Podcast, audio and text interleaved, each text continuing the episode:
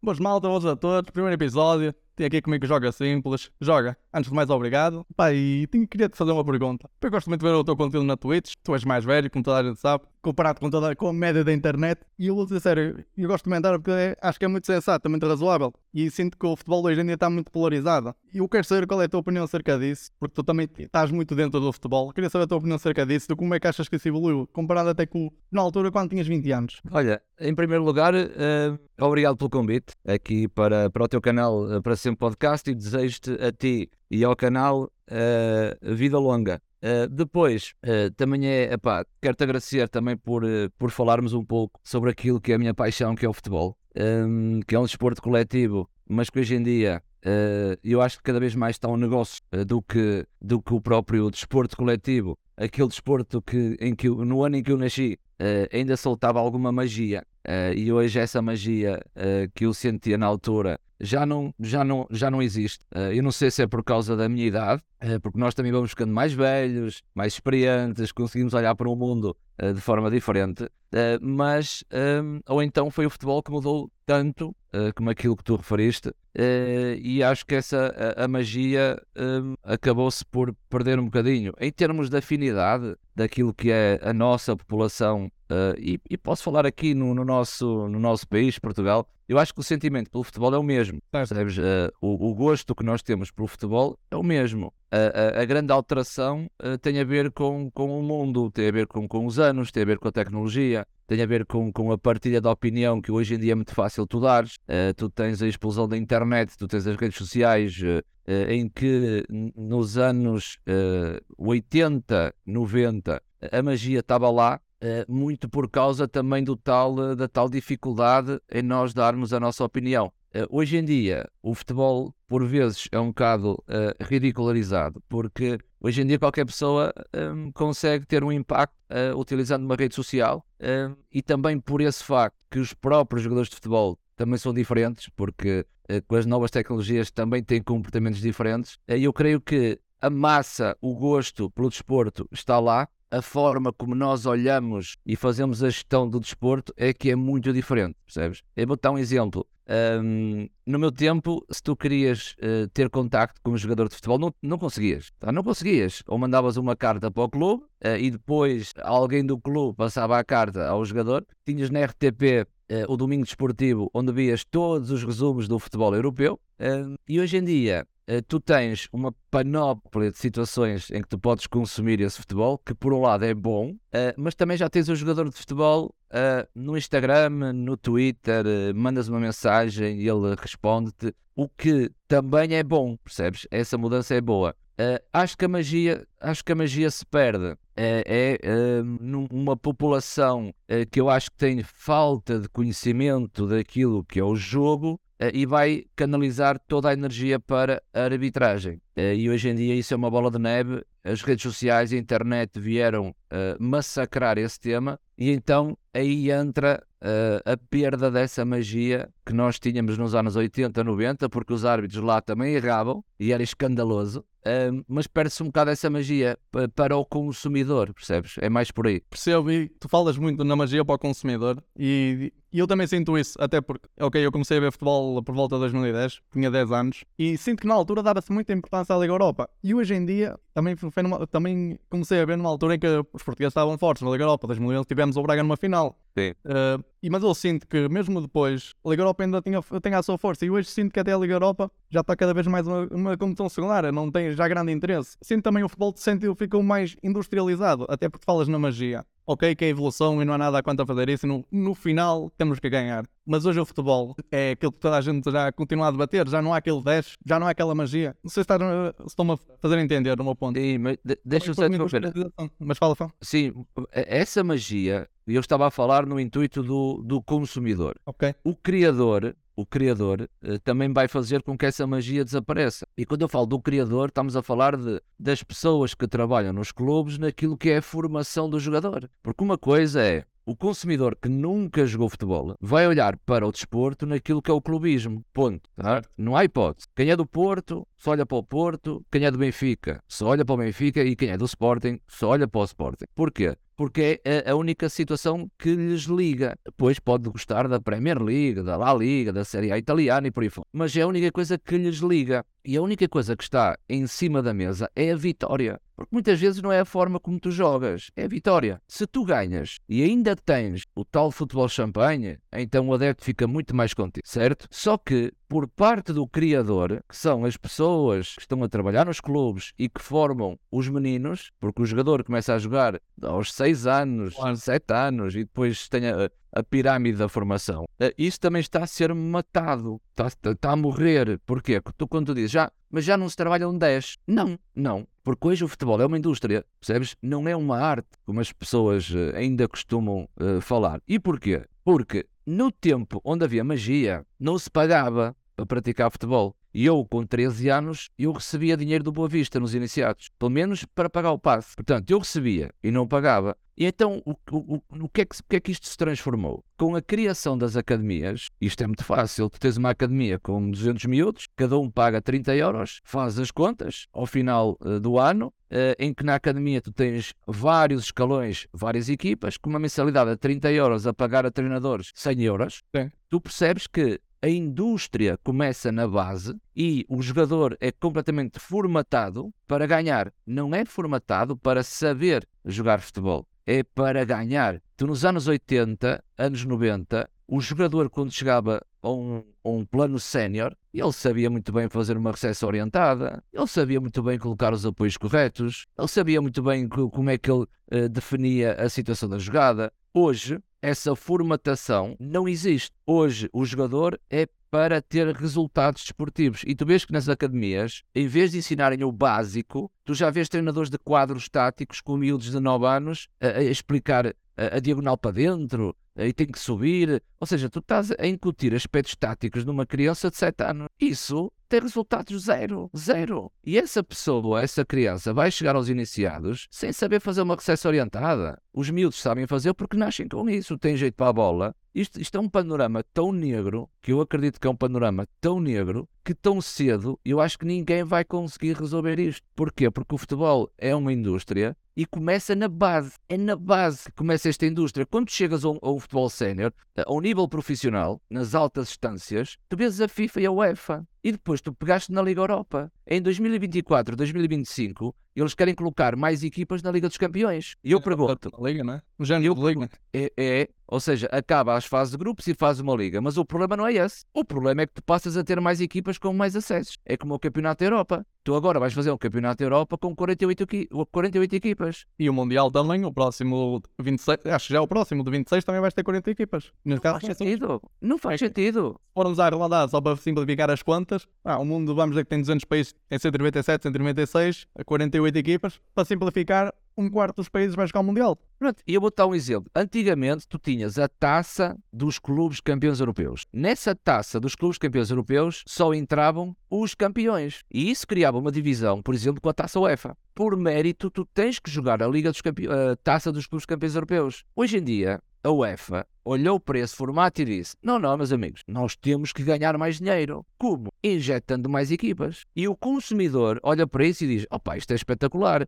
vai dar mais oportunidade às equipas que não são campeãs de disputar uma prova milionária. Para o consumidor, isto parece fantástico. Para o desporto em si, tu perdes a magia toda. Tu tens na Premier League quatro clubes com acesso direto à, à, Liga dos Campeões. Em Portugal, tu tens dois, mais um que vai à pré-eliminatória. Tu vais criar uma Liga Milionária em que o terceiro da Liga Portuguesa pode ir a essa Liga Milionária. Só que tu consegues ter mais dinheiro porque em termos europeus tu vais movimentar mais dinheiro porque os países são mais países ou mais equipas. Uh, só que depois repara, em termos de ganhos, as equipas grandes vão continuar a ganhar mais dinheiro porque há mais jogos, há mais vitórias e quem está lá são quase sempre os mesmos. É o Bayern, é o Real, é o City, um, ou seja, é uma. Isto é tipo um, um carrossel que te leva sempre para o mesmo sítio. O consumidor, nós, adeptos, achamos fantástico porque temos mais jogos para ver, uh, olhamos para o futebol de outra forma, mas para a indústria, para, para o futebol, não é a indústria, para a magia do futebol, isso perde-se completamente. Hoje a Liga Europa é uma liga uh, banalizada. Banalizada. Se fores para a Conference, ainda pior. A Conference tem dois anos e eu posso ser sincero, pá, não perdi um único minuto a vê-la. É se tiver lá um gelo, ou o Guimarães se tivesse, pá, poleiro, porque é uma oportunidade muito grande para eles. Agora, pá, estando mesmo lá o Braga, até já sentia um bocado, isto não é competição já para o Braga, estás a perceber? Mas, mas, por exemplo, mas a Conference, a Conference tem um lado positivo, porque não entra nessa roda dos milhões. E o que é que a Conference vai uh, usufruir? A Conference vai usufruir de equipas uh, que raramente uh, disputam jogos na Europa. Então, abre a porta a que essas equipas tenham essa, essa, esse sentimento, sabes? É o estágio, o andar de avião, uh, o jogador é bom, a competitividade. Aí é uma porta de entrada para equipas ditas mais pequenas na Europa poderem competir. Agora, uh, se a Conference até pode ser essa porta de entrada, a Liga dos Campeões não pode ser esta salganhada, este circo. É que é mesmo um circo. Uh, e por isso é que o presidente da UEFA, cada vez mais, dá aso a que a evolução do futebol é ter mais equipas a disputar uma competição porque gera muito mais dinheiro. É como o Infantino, o presidente da FIFA. E ele diz que gostava de ter o Mundial de dois em dois anos. Sabes porquê? Mais dinheiro, mais, mais publicidade, mais dinheiro. A maior fatia de receitas da FIFA é no ano do Mundial. De 4 de quatro em 4 anos é a maior fatia de, de, receitas eh, para o organismo chamado FIFA. E ele diz que não, para o consumidor isto é espetacular, porque de dois em dois anos o pessoal vai usufruir de um campeonato do mundo. Mas é, é tanga. Isto é treta, é tanga. Percebes? Bem, sobre... E outra coisa que também eu falas nisso e lembro-me sempre. Depois, e depois eu penso, porque as pessoas também às vezes têm, sinto que têm dois pesos para duas medidas. Porque num caso de uma Superliga foi completamente arrasada, mas eu sinto que se a UEFA preparar-nos para fazer isso, vai haver outro encaixe, vai, vai ser mais fácil. Estás a perceber? Porque, porque nós vemos a Superliga, estamos a ver a Superliga como estes aqui estão-se a afastar de nós. E a UEFA, eles estão-se a afastar de nós, só que nós ainda estamos lá dentro, estás a perceber? Eu não sei o que é que tu achas de, mesmo da Superliga também neste caso. A Superliga vai ao encontro daquilo que eu tenho falado contigo, não é? Certo. Porque a magia, uh, quem cria a magia é a história, não é? Um, e tu imagina que em Portugal, vamos imaginar que o Porto e o Benfica iriam disputar essa, essa Superliga. Ah, acho que se perde um bocado a, a, a, nossa história e as nossas raízes. Só que a história uh, é desenvolvida sempre pelo presente, porque a cada dia que tu avances na tua vida, uh, o dia de ontem já passa a ser história. Ou seja, pode chegar a um ponto em que essa viragem pode ser possível mas eu acho que se perde a magia. E a Superliga foi muito mal analisada, muito mal discutida. Uh, e então aquilo que estava na cabeça das pessoas é os ricos cada vez vão ficando mais ricos e essa divisão pode ser mal para o futebol. Mas o formato, o formato de hoje em dia acaba por ser igual. Porquê? O Paris Saint-Germain, em França, continua a ter um modelo de negócio que vai controlando todo o campeonato francês. E o Paris Saint-Germain, por muito que jogue em França, no âmbito interno, vai estar sempre lá em cima, vai ser sempre o tubarão dessas equipas. Tu, se fores para a Inglaterra, já consegues ver uh, donos de clubes com esse poder de, de contratação e de um poder milionário que vão também estar em cima de clubes ditos mais pequenos, ou seja,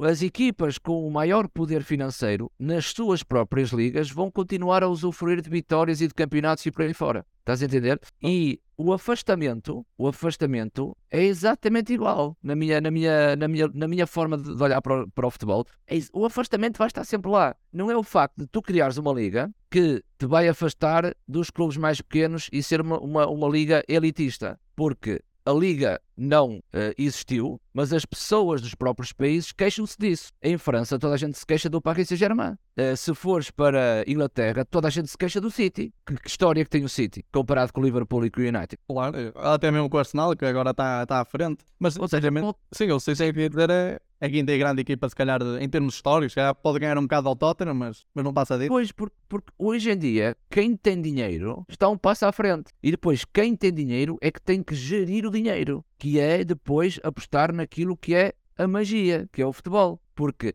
o ter só dinheiro não chega. É o ter dinheiro para depois colocar ao serviço do clube essa tal magia. Mas as queixas, ainda hoje em dia, continuam as mesmas, porque os clubes que têm financiamento através dos seus eh, owners, dos seus donos, vão estar sempre em cima dos mais pequenos. E hoje em dia as queixas são enormes. Até que ponto a Superliga poderia ser uma solução? Porquê? Porque os tubarões disputam uma liga entre eles e não vão incomodar ninguém. E tu queres estar naquela liga, então tens que conquistar dentro de campo essa janela e essa oportunidade de jogares essa Superliga. Atenção que com o meu discurso eu não estou aqui a favor da Superliga. São coisas diferentes. Eu estou a tentar colocar várias questões, estou a perguntar se a Superliga é assim tão má como as pessoas uh, fizeram ver. E hoje em dia, em março de 2023, já vejo opiniões uh, contrárias àquelas que foram na altura da criação da Superliga.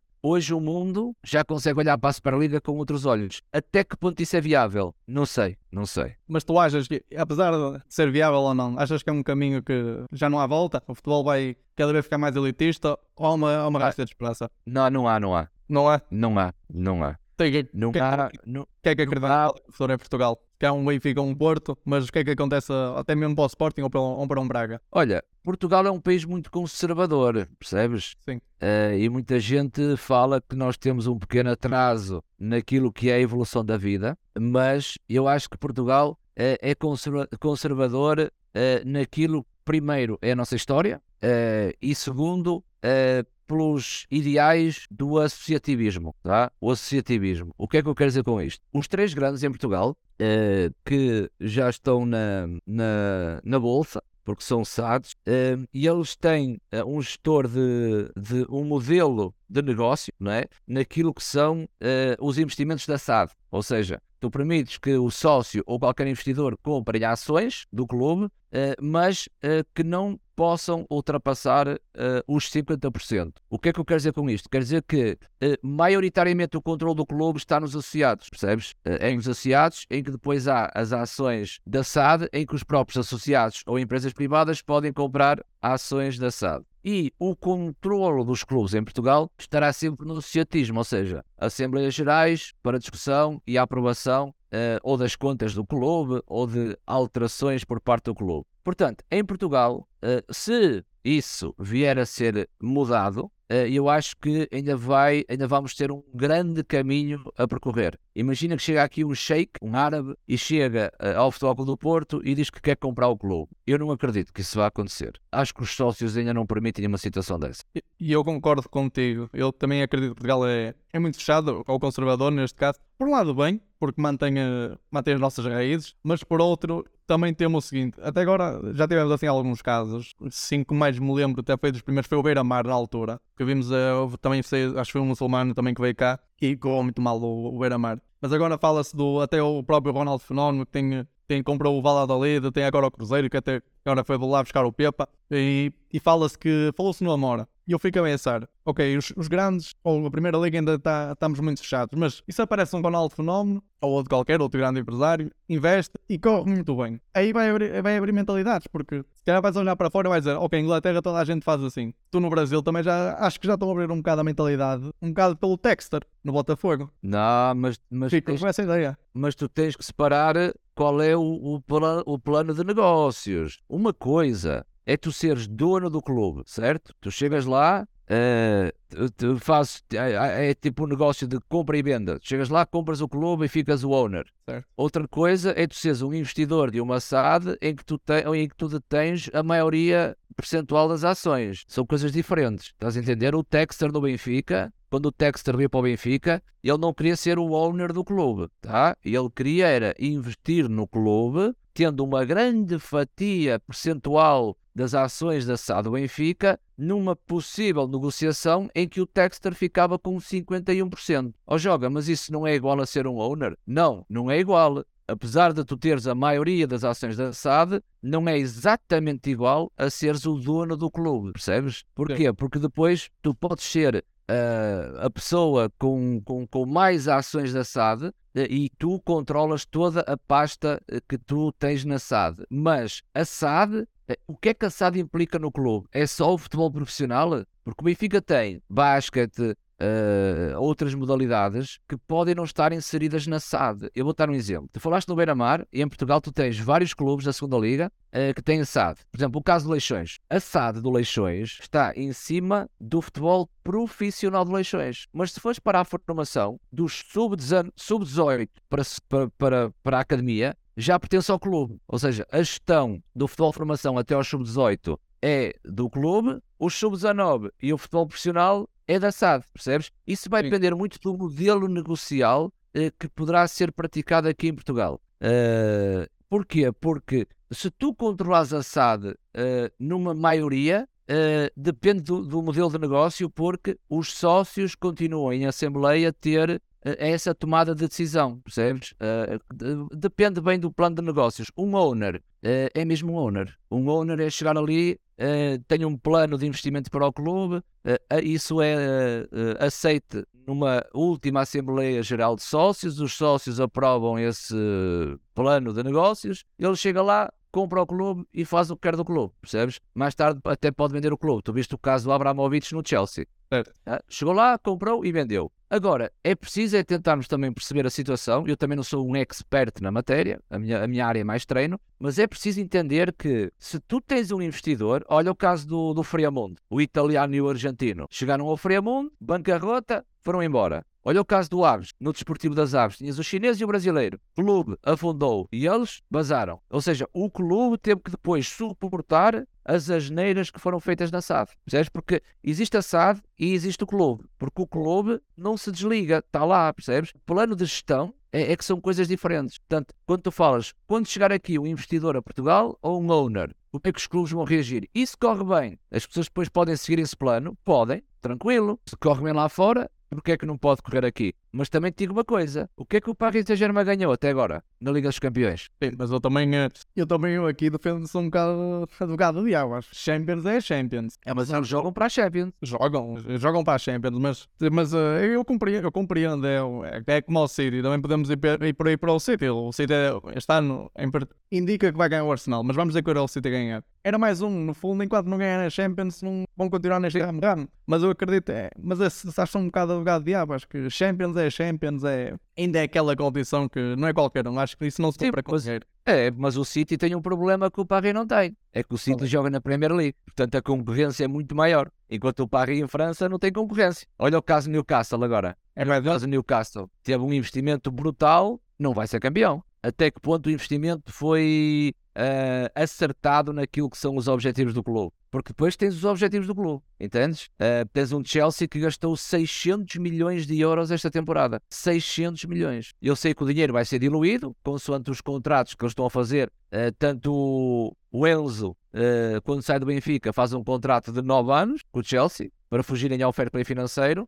mas a totalidade daquilo que vai ser de caixa do Chelsea foram 600 milhões de euros. Chelsea vai ser campeão? Não. Em que lugar está o Chelsea? Entende? Portanto, em, em Entendo. Portugal, em Portugal, que não há essa rivalidade que existe em, em Inglaterra, eh, tu em Portugal, se chegar aqui um owner e comprar um clube, eh, injetando esse dinheiro que eles injetam lá fora, ah, isto vai ser mau para nós, em Limpa termos tudo. internos, percebes? E depois há outro problema, é que um país com 10 milhões de habitantes, em que tu tens eh, a maior taxa eh, de analfabetismo da Europa, tens a pior taxa de natalidade da Europa, tens o país mais envelhecido da Europa, como é que em termos negocial, empresarial, é bom para um investidor? Portugal não tem, não, não tem corrente financeira. Só se for a única maneira, que já sabemos, temos uma boa formação e somos uma boa, uma boa porta de entrada para os brasileiros e para os argentinos. Quando digo argentinos, todos os sul-americanos. Mas quem, é que Argentinos. quer, mas quem é que quer investir na nossa liga? Na nossa liga não digo, mas se calhar a formação, porque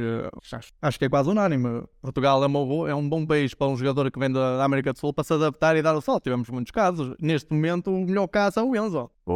Então, acho que a porta de entrada para eh, Portugal seria um investidor e não um owner. Um investidor, sim, consegue depois eh, investir, porque assim, um investimento é tu dás saída de caixa de dinheiro, o teu objetivo é recuperar o dinheiro que tu deste de saída de caixa e ainda ter lucro. Isso é que é o investimento. É, eu gasto 100 milhões, eu quero recuperar já esses 100 milhões, mas se vender mais do que esses 100 milhões, eu quero ter o lucro, que é o profit. Isso é um investimento. E tu podes chegar, por exemplo, eh, a um clube como eh, o Braga e chegas ao Braga, meus senhores, eu quero comprar uh, 51% das ações da SAD. E vais ter que discutir com quem? Com o Salvador. Não tens hipótese, né? Não tens hipótese. Mas vamos imaginar que isso era um cenário possível. Eu chego lá, 51% uh, e dou 500 milhões. Tu tens que traçar um plano negocial de, um, num, de uma certa uh, duração, um plano de 5 anos, em que tu dás 500 milhões ao Braga para investir para o futebol. Não tenhas dúvidas que até finalizar esses 5 anos, eu vou ter que reaver os meus 500 milhões. Senão eu estou, estou a deitar dinheiro fora. Entendes? Eu vou ter que reaver esse dinheiro. E, como um bom investidor, tem que ter lucro. Ou seja, iria apostar no futebol. Talvez na, mais na formação, talvez no scouting internacional, como tu disseste, e lá fora com o Luís Dias do Futebol do Porto, com o Enzo uh, do Benfica uh, e com tantos exemplos do passado, uh, tu aí consegues rentabilizar esse dinheiro ou vender a marca Braga. Tu podes vender o espaço publicitário no estádio, tu podes vender uma, um patrocínio para, para, para, uma, para uma camisola, ou na manga, ou no calção, ou com merchandising, e fazeres uh, rentabilizar esse dinheiro que tu investes para depois ir buscar o dinheiro e o lucro. E em termos desportivos, é lógico, tu queres comprar um jogador que custa 20 milhões, tu compras. Custa 30, compras. Epá, mas esse jogador custa 10 milhões, mas o salário líquido por ano são, eh, para um Braga são 5 milhões. Compra. E, e então tu vais aumentar a, a quantidade e a qualidade do teu plantel na medida de quê? De ter títulos, tens mais luz na Europa. Portanto, é, é sempre através de um plano de negócios em que eu acho que Portugal funciona muito bem com, com investidores, mas é a maior parte dos investidores que aparecem no nosso país, uh, posso dizer um palavrão aqui, ou é melhor não? Está a ser. São os merdas. Pronto, são os merdas. Tu tens o caso do Olhanense, tens o caso do Beira-Mar, tens o caso do Friamundo, tens o caso do Desportivo das Aves, são os merdas. Mas deves, eu percebo e. Por isso é que o pessoal aqui em Portugal, como eu já te disse, é conservador. Mas tu não achas? É que. No Benfica, o pessoal fica louco. Mas, mas imagina, tu não achas, vamos dar aqui um exemplo, não vou dizer o Benfica ou Porto ao Sporting, mas vamos acabar de ser um investidor no Guimarães e corria bem, porque não, é, não quero respeitar os clubes, só que se calhar entra-se mais sério em investir no Guimarães do que se calhar investe-se no Friamundo, porque ele pensa, eu não tenho muito a perder e tal, eles já estão aqui em baixo, Enquanto o Guimarães tem uma massa associativa já muito grande, já tem uma história, já tem mais expressão. Ou seja, também acho que os projetos também foram um bocado. Parece-me a mim que foi. Opa, houve aqui uma pechicha, vamos lá ver o que é que isto vai dar. Porque são clubes sem, sem respeito nenhum, mas estavam mal. Na altura o Beira-Mar, ok, estava na primeira divisão, mas desceu. Pá, tu tens que ver também qual é o custo, eh, ou tu tens que ver aquilo que tu queres investir. Claro, tu vais ao Freamundo e investes X, mas no Vitória vais ter que investir Y, entendes? E depois tu chegas lá, porque tu, um investidor, ele não tem amor ao clube. Um investidor quer dinheiro. E se tu entras no Vitória uh, e tu queres investir no Vitória, tu vais ter que, aquilo que eu digo, tu vais ter que tirar a rentabilidade do teu investimento. O que é que o Vitória tem para vender? Quais são os ativos do Vitória? São os jogadores. O Vitória o que é que tem? Tem um centro de treinos, tem um estádio, o que é que tem mais? Estou-te a perguntar, porque eu não sei. A publicidade que, que pode. Mas, tu, tu, mas tu, tu vendes publicidade. A única cadeia televisiva que está na Liga Bwin é a Sport TV e a Sport TV já paga os direitos aos clubes e tu vendes publicidade a quem? A meia dúzia de pessoas que está no estádio. E quando eu digo meia dúzia, vamos apontar para uns 15 mil, 20 mil. Imagina que eu sou o dono da Nike. Eu sou o dono da Nike. Tu achas que eu ia ao estádio do Vitória fazer publicidade à Nike ou nos placares. E eu quero é que o Vitória me compre os equipamentos, porque eu quero vender é, é a minha marca. Eu quero vender a Nike, mas colocando publicidade no estádio, como é que, como é que eu giro essa receita que eu gasto no Vitória? Eu, se for a Nike, eu vou para a Espanha, eu vou para a Inglaterra, eu vou para a Alemanha, vou para a Itália. Ou até um Brasil, não?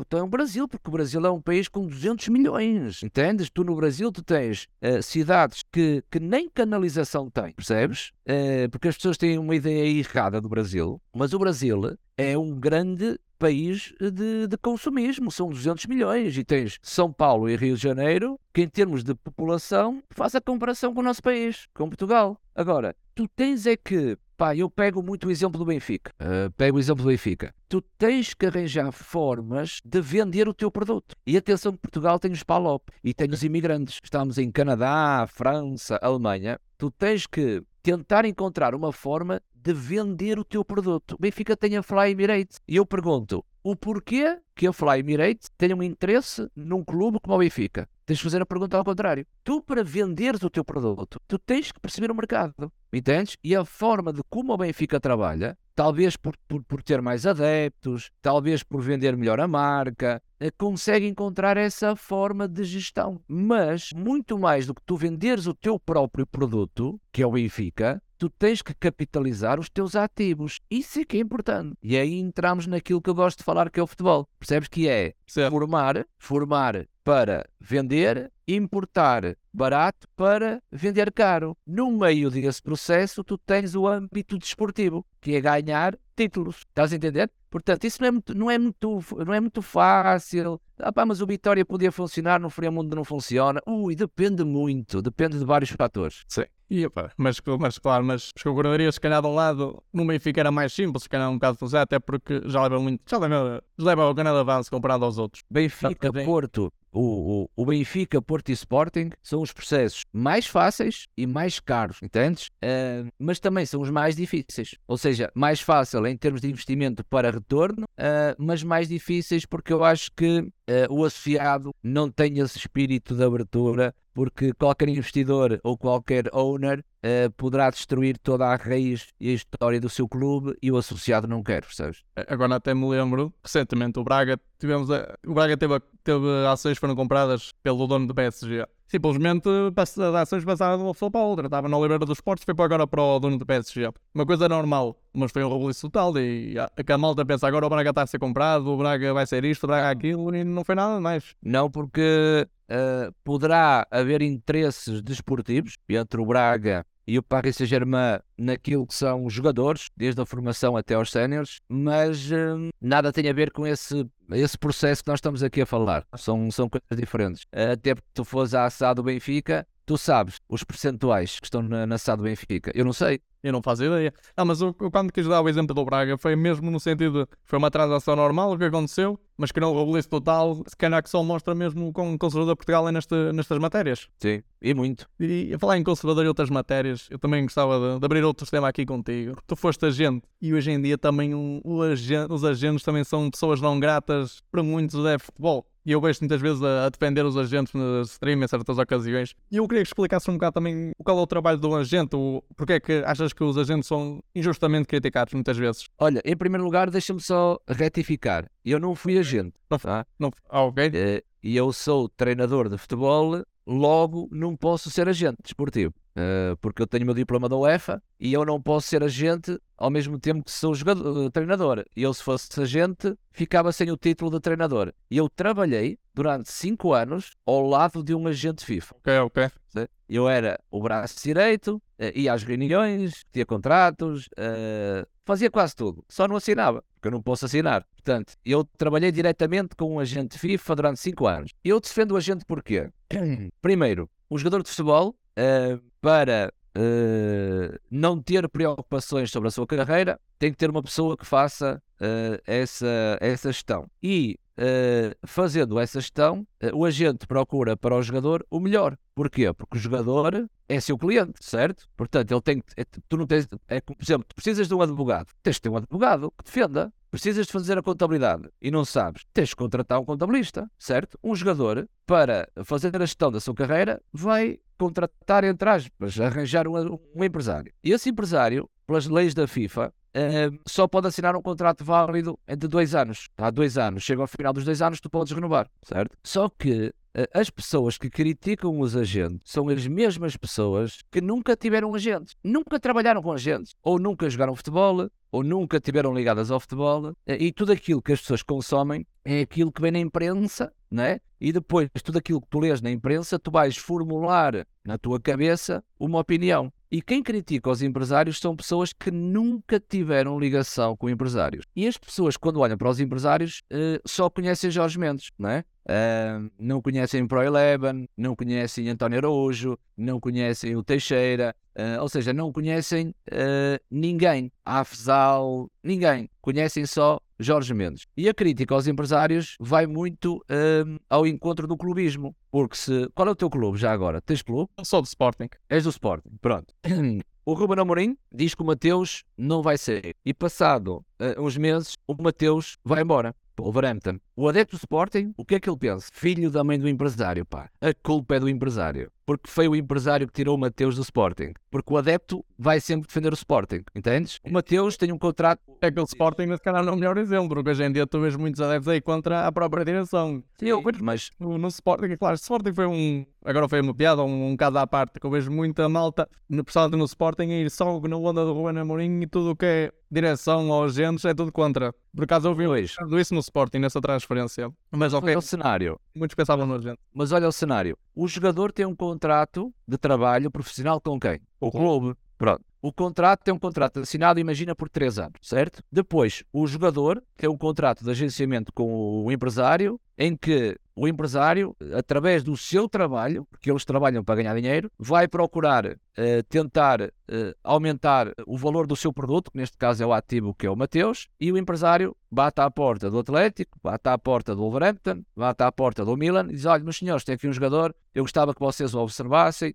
eh, é um bom ativo. E fala com o Sporting e diz: opá, não, eu estou a tentar eh, mostrar o Mateus ou outros jogadores, isto é bom para o, para o jogador, é bom para o Sporting, eh, é bom para mim, que eu também vou ganha- ganhar a minha comissão. Eh, e o Sporting pode dizer: opá, não faças isso. Imagina o Sporting, não faças isso. Deixa cá está o meu, certo? Ou pode dizer: opá, ok, trabalha, estamos aqui a precisar de algum dinheiro. Se vendermos o Mateus a um bom preço, é bom para o clube. Então, ok, há esses dois cenários. Quando o empresário chega a ver do jogador e diz: opá, temos esta situação, pá, temos aqui um clube que, né? O é que acontece? O empresário e o jogador vão falar com a entidade patronal porque o contrato tem que ser respeitado e diz, e diz, e diz ao clube: olha, eu tenho aqui uma situação que é pá, o Wolverhampton paga X, o miúdo vai ganhar eh, Y, eh, qual é a posição eh, do Sporting? E o Sporting diz assim, pá, esquece, não negociamos, não há nada a fazer, certo? Tens que perceber que o jogador eh, é um ser humano, o jogador pensa, não é máquina, não estamos a jogar FM, entendes? E terá que haver uma conversa entre o jogador e o clube, na expectativa, se ele quiser sair, tentar fazer com que ele fique ou entrar numa negociação para que ele possa sair. O empresário pode forçar a saída? Pode, mas força a saída perante o jogador, em que a responsabilidade estará no jogador perante a entidade patronal. Foi o que aconteceu com o Enzo, certo? Certo. E o que aconteceu com o Enzo foi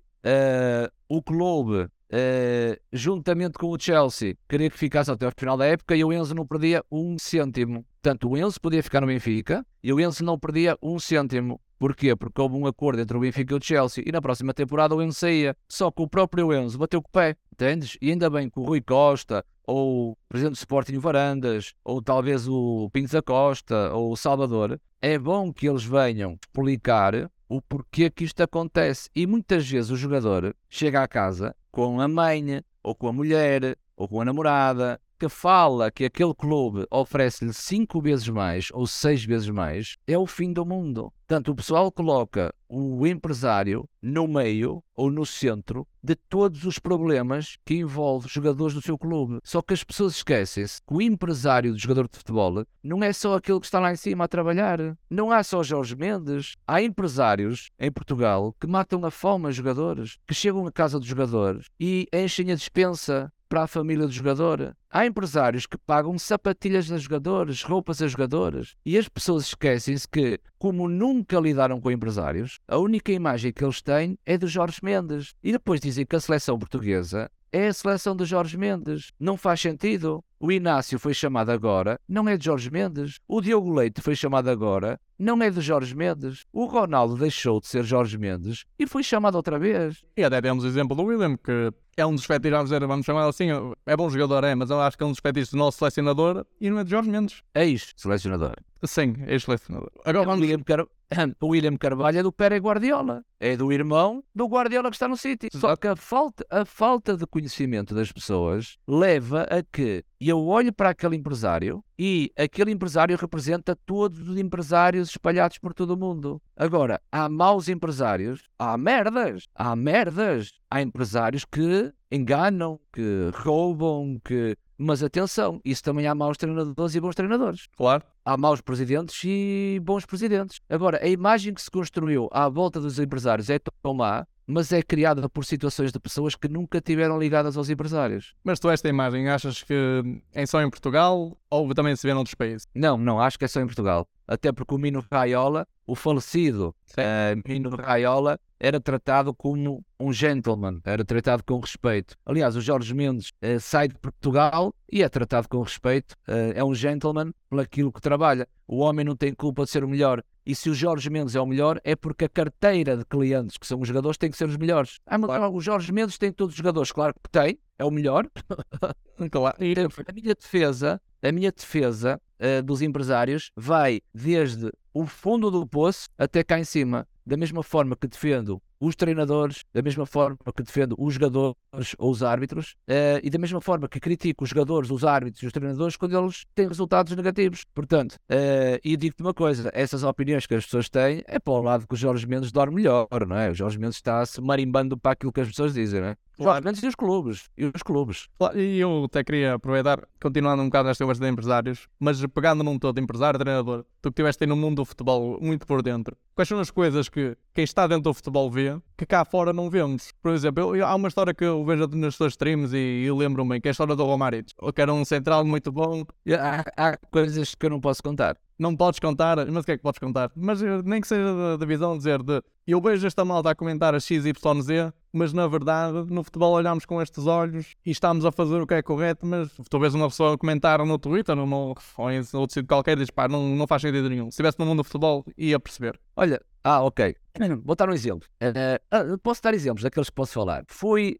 Um, mas porquê é que tu perguntaste do Romarito? Porque ficam-me sempre na cabeça a história dele. E porque a história do Romarito, tu falas de que ele era muito bom jogador. Eu nunca ouvi jogar. Então, ele era muito bom jogador, central. Só que tinha o problema de ter 1,82m. E olhava assim, pá, nós queremos um gajo alto. E sempre ah, foi a carreira dele. E, ou seja, o que eu quero dizer de, hoje em dia também estás a ver quase uma nova vertente de qualidade, qualidade, qualidade, mas chegou lá um clube e disse: não, qualidade, ok, mas o físico, os aspectos físicos também são muito importantes. Não, mas isso é mais pela parte scouting, eh, avaliação do jogador e não pela parte negocial, não é? Não, sim, mas eu também, é por isso que eu disse, eu quero meter a pergunta quase como um todo, seja no scout, seja como treinador, seja como empresário, ou, de, ou na negociação, que as pessoas falam e não entendem, e tu, como estás aí por dentro, já vês com outros olhos, não, se estivessem cá dentro iam perceber. Uh, olha, vou dar um exemplo. Uh, eu fui a Famalicão. Sim. O treinador era o Daniel Ramos, na altura. Uh, o diretor desportivo era o Borges. Cheguei a Famalicão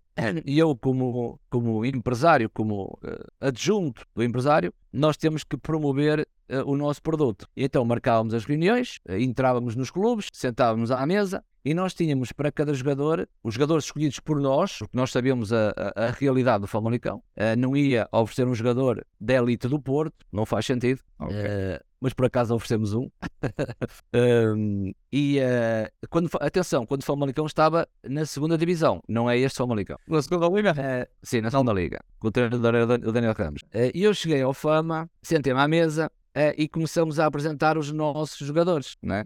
e cada jogador tinha um processo, tem, é um PDF que, que tem um texto sobre o jogador, as características físicas, a altura, o peso, tem também a idade, aí tem também links para best moments, um, apesar que os clubes têm uh, o iScout e o Instastat e podem usufruir de toda a informação sobre o jogador. Uh, e cheguei lá uh, e comecei a, a, a, distribuir em cima da mesa os PDFs para que eles lessem o nome e a fotografia, até porque poderiam ter algumas referências. e então o Borges, o diretor adjunto, olhava para, eh, para o jogador eh, e houve um jogador que ele pôs a mão em cima do PDF e disse: Este eu não quero. E eu, mas, mas porquê? E ele, pá, não, não, tem, não tem perfil para o Famalicão. E eu, pá, eu, não estava, eu não estava a perceber. Uh, e eu, como sou uma pessoa uh, que eu não tenho vergonha, percebes? Uh, eu, para falar, é na cara da pessoa. E eu disse ao Borges: opá, eu não saio daqui enquanto tu não me disseres porque é que este jogador, quase que nem o viste, não queres para o Famalicão. E ele disse: opá, ele não tem perfil para jogar no Famalicão. E eu vou-te explicar o porquê. É um jogador que não para em casa, é um jogador que se porta mal, é um jogador que no seu Instagram está em todos os sunsets uh, das praias do norte. Uh, é um jogador que não tem o mínimo perfil para estar aqui no Famalicão. E comecei a perceber coisas que cá fora eu não entendo isso. Não entendo. E o adepto de futebol também não entende isso. Aí comecei a perceber que, ok, nós, enquanto empresários, temos que ter algum cuidado naquilo que é a gestão do nosso cliente, que é o jogador, porque existem clubes que, a, que tu podes ser um bom jogador, mas que a tua vida lá fora não te leva a, a, conquistar este clube, como foi o caso de Famalicão. E esse jogador, e esse jogador uh, que foi na altura rejeitado pelo Famalicão, não, não houve interesse, mais tarde assina pelo Sport. E correu bem depois? É, pois, e correu mal. Mas para, para a equipa principal ou para a segunda equipa? Para a equipa B, que fomos apresentar o jogador e correu mal. Sabem porque é que correu mal no Sporting? Na por tudo, por tudo aquilo que o Famalicão tinha dito nessa reunião. Assinou pelo Sporting, uh, política de Sporting também eh, mais rígida naquilo que são as redes sociais, que eu não vou partilhar aqui o como é que o Sporting controla essa situação, mas o problema que esse jogador foi reportado na mesa em Famalicão foi exatamente o mesmo problema que o fez depois a não cumprir o contrato na totalidade com o Sporting. Acabou por ser emprestado a um, dois clubes e depois fomos chamados a Alvalade para falar com o advogado do, uh, do Sporting e com o Virgílio, na altura era o Virgílio, da equipa B. Uh, uh, a reunião correu mal, digo-te já, e são coisas que o adepto não sabe. as reuniões podem acabar muito mal, mas depois ficou resolvido. O jogador rescindiu o contrato e seguiu a, vi a, vida dele. Para que tu vês que há coisas que se passam dentro do futebol, não chega uh, ao adepto comum uh, e o adepto comum depois não sabe, não tem a mínima noção, mas a mínima noção da dificuldade e da capacidade de trabalho que o empresário tem. Olha, são as locações, é, é o gasóleo, é, é, é, são os jantares, é os almoços para o jogador. Para o jogador. Eu, eu tive um jogador da Costa do Marfim que já era profissional e que foi viajar para a Costa do Marfim e deixou em casa do empresário tipo 50 quilos de roupa. E o empresário teve que contratar uma empresa para lavar a roupa, para secar a roupa, para passar a ferro, para quando o jogador chegar a Portugal ter tudo espetacular. Quem paga? O empresário. E o empresário e depois as pessoas esquecem-se daquilo que o empresário pode ganhar. O empresário, por lei, ganha 10% da comissão. Por lei. É a lei FIFA. Se há um jogador que assina por um novo clube, um contrato de 3 anos, o empresário vai ganhar 10% na totalidade mensal do contrato de 3 anos. É o montante dos 3 anos que o empresário recebe 10% pela comissão. Tá? Depois existe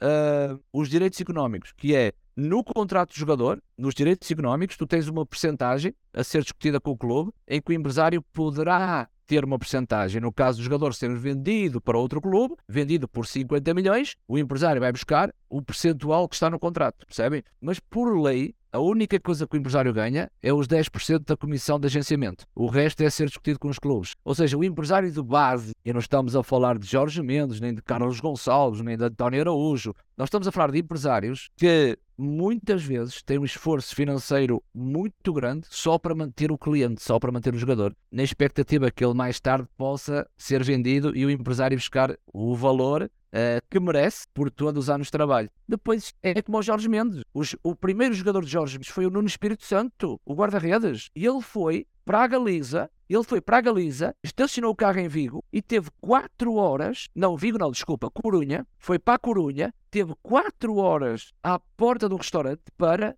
o presidente o receber. E quando o presidente saiu do restaurante, ele não queria falar com o Jorge Mendes. E o Jorge Mendes insistiu e foi atrás dele até o escritório. E chegou à porta do escritório e o presidente do Corunha abriu-lhe a porta. E ele fez o negócio com o Nuno Espírito Santo. É que tu olhas para o Jorge Mendes agora, não olhas para o Jorge Mendes naquilo que ele, como é que ele, como é que ele começou. E a dificuldade, percebem? Por isso é que eu defendo um pouco o empresário. Mas também há maus empresários. Claro, e, há maus. Há como em todo lado. Claro, e eu, uma coisa que me admira na vida da empresa. De, Deixa-me só. Inter... Fala, fala. Ah, eu, eu ia te interromper porque nem sempre, nem sempre o jogador se porta bem com o empresário também, percebes? E isso ninguém fala.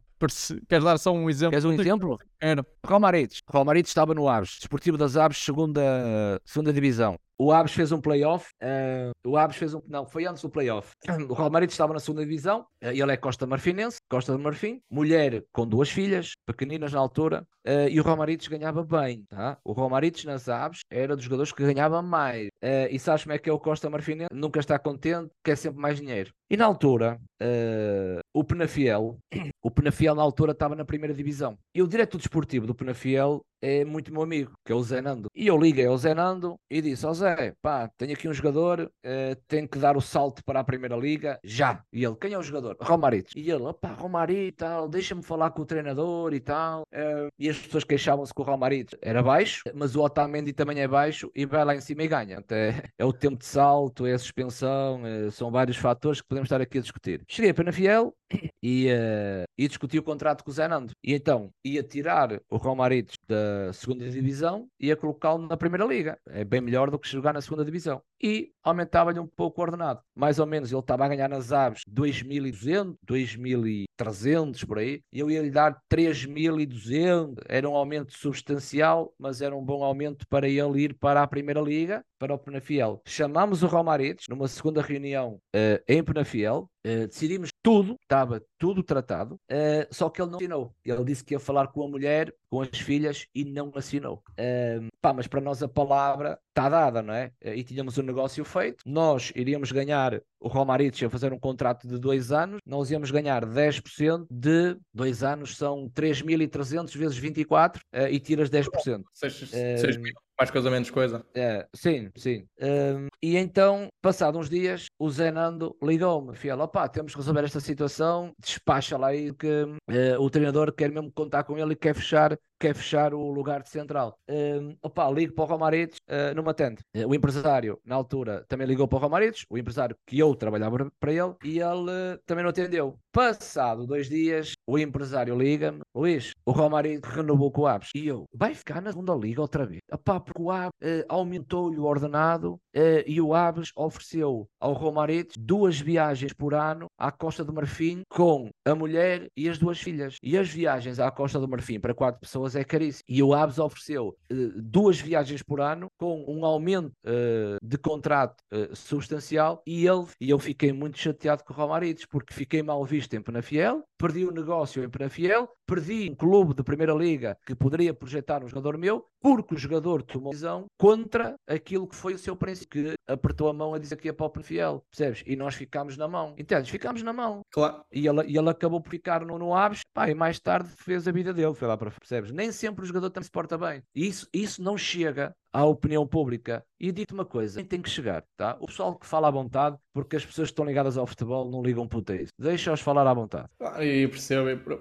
mas é isto, a vida de empresário depois também é uma situação, como estamos a ver, tem esses problemas, tem grandes problemas, grandes entraves. E depois também eu dou muito valor ao empresário, até porque eu tenho um, um grande amigo meu, tenho um irmão que é empresário e anda sempre numa correria, que é impressionante. É. É imp... e a isso, isso eu já não lhe perguntei se é dele ou se é empresa, mas, tá bonito. mas quando ele me diz, opa, e o teu irmão como é que anda? Está em França, está há duas semanas, onde é que está o teu irmão? Está na, está na Polónia, ou seja, está sempre a saltar de lado para lado. É verdade. E, eh, e as críticas são grandes quando ele chega lá em cima, já reparaste? Já, é o carrossel do, do não sei quantas depois. É lá.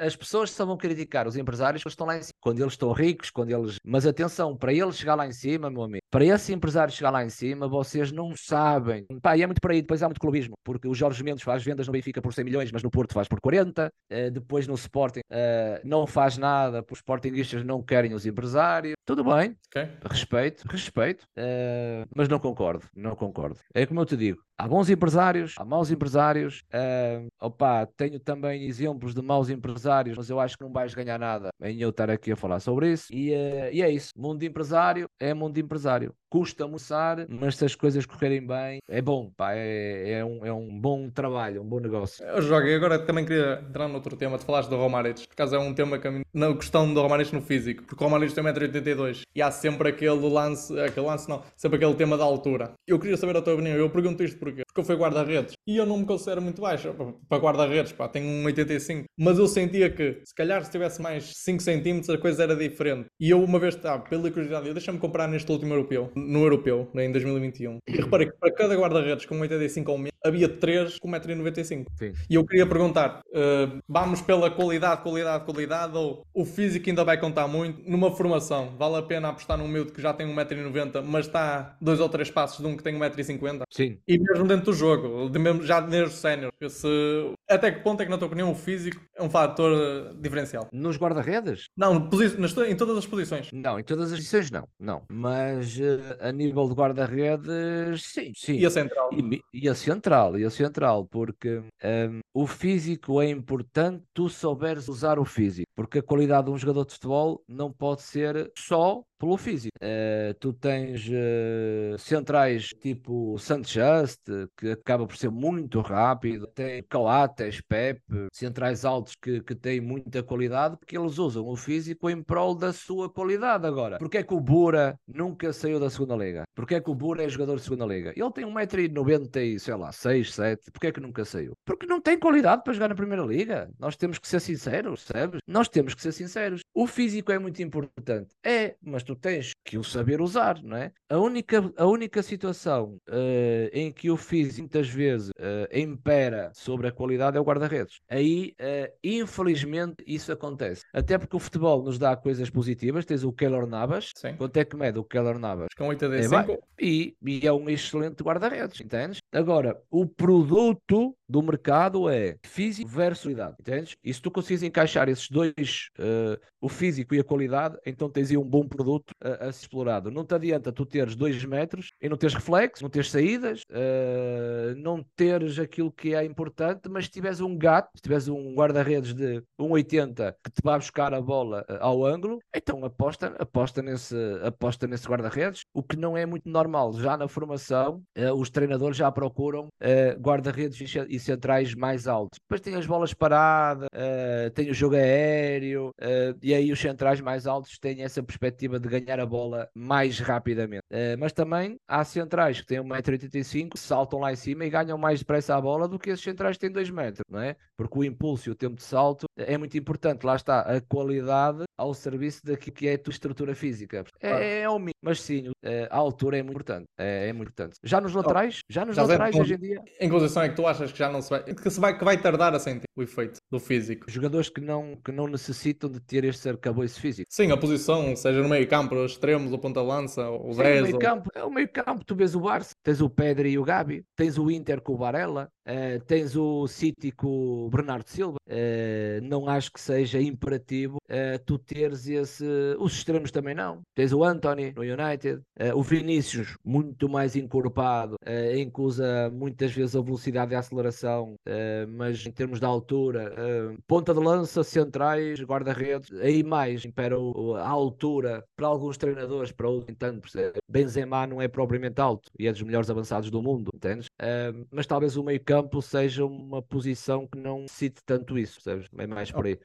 Ok, também eu tinha aqui outra pergunta sobre o treino agora. Tu treinaste vários, vários escalões, treinaste, tiveste a segunda nacional do, na altura com o Padroense e depois também tiveste uma, uma, experiência em sénior, mas na Distrital do Porto. Como é que tu abordas? Uh, são idades diferentes, são competições diferentes, são grupos diferentes. Como é que tu abordas? Como é que abordas um treino em si? Opa, olha, abordei muito mal. Em que situação? porque, porque hum, eu uh, fui treinador principal desde o sub-14 uh, aos sénior.